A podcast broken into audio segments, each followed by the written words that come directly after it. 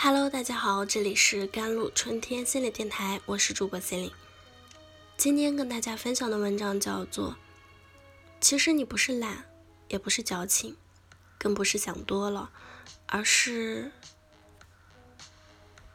我所有的兴趣都消失了，什么也不想做，就连以前最喜欢的画画也提不起兴趣了。我不想见任何人，最好朋友也不见。”现在连接电话的力气都没有。我以前喜欢把家里打扫得干干净净的，给自己化一个漂亮的妆。现在我连脸都懒得洗。我现在说话结结巴巴的。我以前可以说流利的英文，现在我的记忆力和注意力都消失了。我睡眠紊乱，暴饮暴食，胸闷头疼。家人不理解我。认为我懒惰，朋友说我想多了，说我太矫情，没有人能够理解我的痛苦，生命的活力从我的体内一点一点的在消失，我不断的在下沉，我感觉我自己逐渐的在变成一只植物。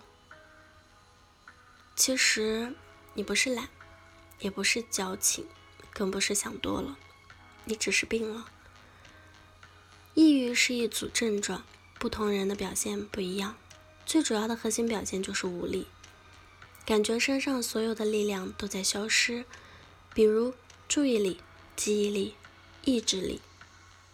其次是各种的紊乱，比如睡眠的紊乱。有人表现的是晚睡早醒，有的人会嗜睡。饮食紊乱。有的人表现的是没有食欲，体重逐渐的下降；有的人会暴饮暴食。第三是身体的不舒服，有人胸闷啊、头疼啊、心脏不舒服、手脚发麻，轻度的会有自残和自自杀的念头。随着抑郁程度的加重，自杀观念会逐渐的增加。抑郁其实就是过度压抑负面情绪的一种躯体化的表达方式。抑郁的人往往有两个特点：一是自我价值低，二是习惯性的控制、压抑、逃避负面情绪。这两点必须同时存在，只有其中的一点，人是不会抑郁的。为什么一个人的自我价值感低会导致抑郁呢？因为他会把他遇到的一切不幸福、别人对他的伤害，都会习惯性的向内归因。他认为发生的一切都是他自己的错，是他自己不够好导致的。低自我价值感、自卑，几乎人人都有，只是程度不同罢了。就这一点不能够导致抑郁。抑郁的第二个原因就是习惯性的压抑负面情绪。负面情绪人人都会有，很多的鸡汤会告诉我们要学会控制情绪啊，尤其是控制负面的情绪。那情绪产生后是有能量的，心理世界的能量和物理世界的能量是一样的。遵循着守恒定律，当一个情绪产生的时候，这个情绪带来的心理的能量要自然的向外表达和释放出来。这些情绪能量会不断的积累，积累到了一定的程度，或者是遇到一些创伤性的事情，就会进入抑郁状态。出现前面讲过的各种躯体的状况，严重的会出现自杀。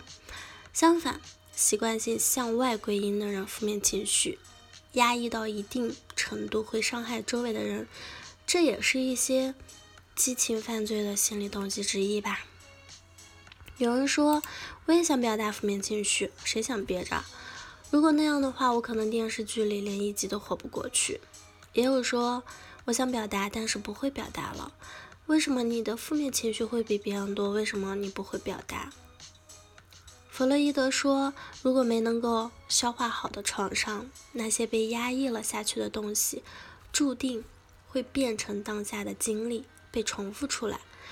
因为你的早期经历当中有很多的创伤的事件，由此产生了很多生存的经验和负面情绪，尤其没有被很好的消化。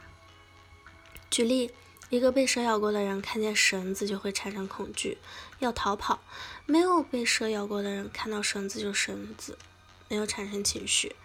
那要想减少负面情绪的产生，还是要越早的治疗早期的创伤，后来的情绪都属于继发情绪，早期的创伤才是原发的情绪。表达情绪是本能。看看小孩子，他们都会，你给他糖，他就会笑；你骂他，他就会哭。小孩子渐渐长大了，他开始有很多的负面情绪，他会哭，会发脾气。可是家长却不能够理解，小孩子为了获得父母的接纳和表扬，渐渐的变得不能够感同身受和不敢表达情绪了。这样的孩子特别的敏感。